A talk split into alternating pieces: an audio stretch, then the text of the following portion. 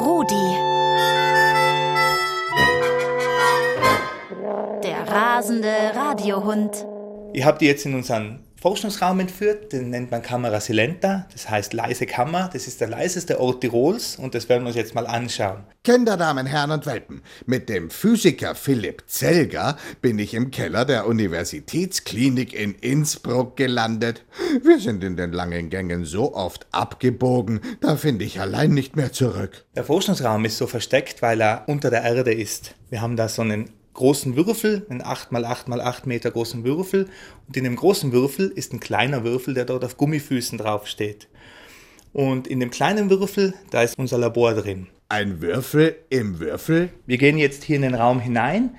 Da müssen wir über eine kleine Stufe drüber und in der Stufe sehen wir, dass der Raum vom Rest vom Gebäude getrennt ist. Da betreten wir den großen und den kleinen Würfel. Ein beinahe schwebender Raum also.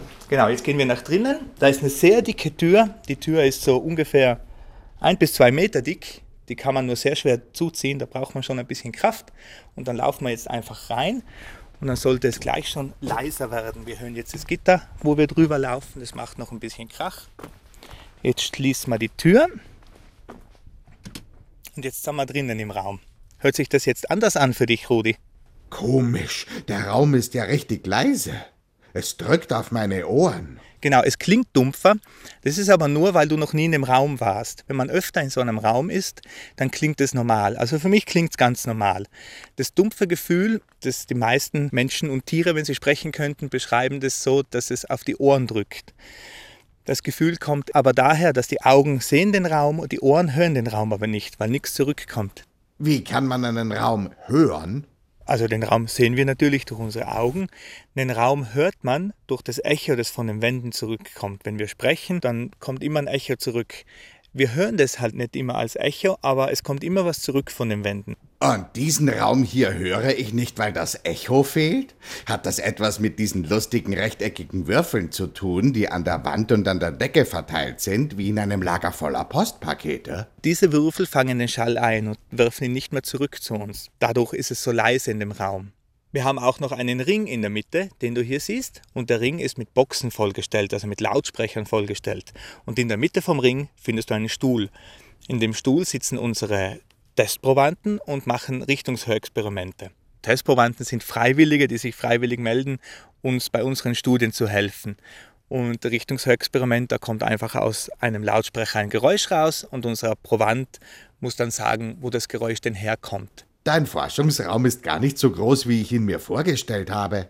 Der Raum ist ziemlich klein, Rudi. Ähm, der ist circa drei mal drei Meter groß. Ich habe ja vorher gesagt, dass der Raum viel größer ist eigentlich.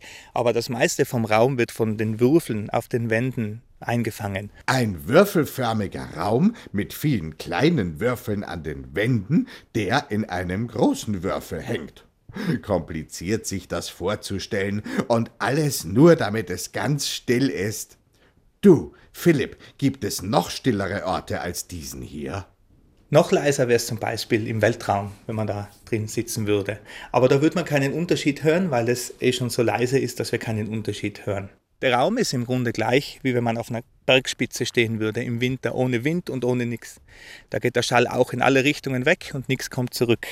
Deshalb müsste man es, wenn man es ganz leise haben will, auf einer sehr spitzigen Bergspitze stehen. Denn der Boden reflektiert auch sehr viel Schall das er hier in unserem Raum nicht macht. Also wir könnten unsere Experimente auch an der Bergspitze machen, wenn, wenn unsere Patienten und unsere Testprobanden mit raufklettern würden. Ich glaube nicht, dass Zweibeiner für ein Experiment darauf klettern wollen. Hm.